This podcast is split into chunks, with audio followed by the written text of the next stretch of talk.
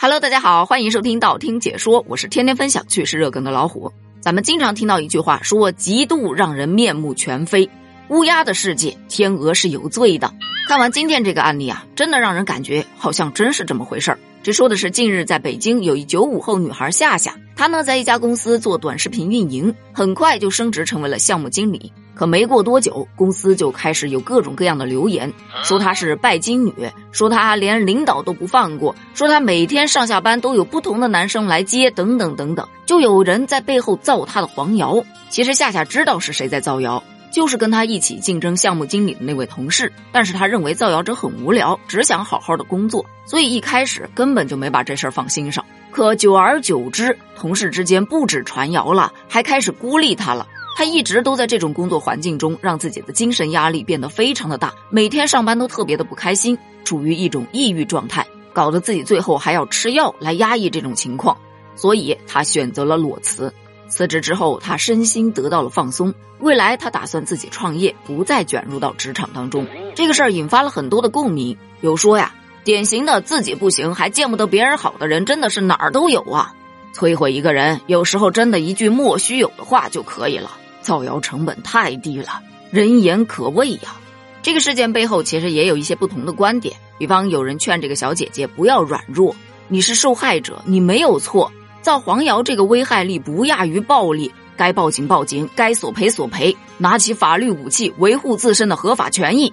道理是这个道理，但是对于这个年轻女孩来说，很明显他已经不想再跟这些人去产生什么样的纠葛了，所以才会选择退出。就是那种我打不赢，躲还不行吗的心理喽。再加上他现在已经离职有一段时间了，再想回到公司去取证，应该不太容易了吧？那在这个点上，你觉得他应该是淡忘以前的伤害，还是应该去跟他们死磕到底呢？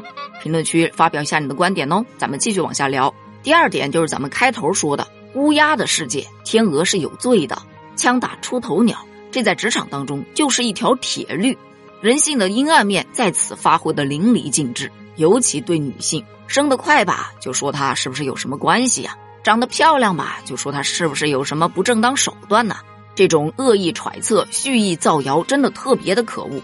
很多人在此时就像小姐姐一样，抱着清者自清的观念，但真的人都有一个从众心理，三人成虎，这谣言传着传着，在别人那儿它就变成了真实。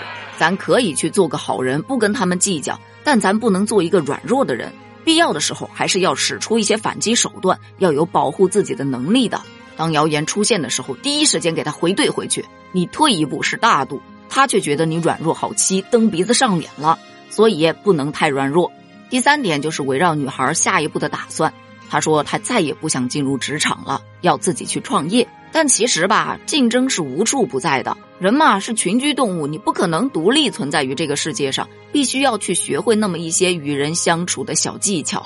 比方说，在职场中做人尽量低调一点，态度上尽量谦虚一点。虽然说自己特别的优秀，但越是在这个时候，越要表现的不显山不露水，待人友好诚恳，千万要克制那种优越感，让别人不会觉得你给他的刺激太大，非要把你孤立起来不可。因为在同一个办公室里头，大家能够支配的资源其实都是一样的。你比其他同事干得好，自然就会给别人造成一定的压力。而当这种压力转化成嫉妒的时候，对你来说，它就会变成一种伤害了。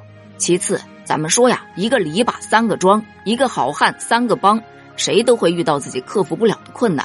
当别人有困难的时候，你有能力帮他，就尽量的伸出你的援助之手去帮一帮。很多时候，在帮助他人时，最后却会让自己受益。比方说，你会赢得一个好的人际关系。那其实，在公司甚至是一个团队，好的人际关系给你带来的益处，可能远远大于你一个人单打独斗所创造的价值。第三点就是，咱们大家都要做个善良的人，因为谣言和非议确实是会给人带来很大的压力和心理负担的。当这些东西不是成加在我们身上的时候，可能我们感受不到。但做人最起码的尊重还是要有的嘛，咱们不要轻易相信谣言，也不要以讹传讹，不受鼓动，不挑事端，避免变成别人手上的一把刀。好了，本期节目就聊到这儿了，希望这个女孩能够尽快的走出伤害，拥抱美好的未来。那么，对于本期节目，你又有什么样的想法呢？如果你处在她这样的情况之下，你又会作何选择呢？欢迎发表你的观点哦，咱们评论区见，拜拜。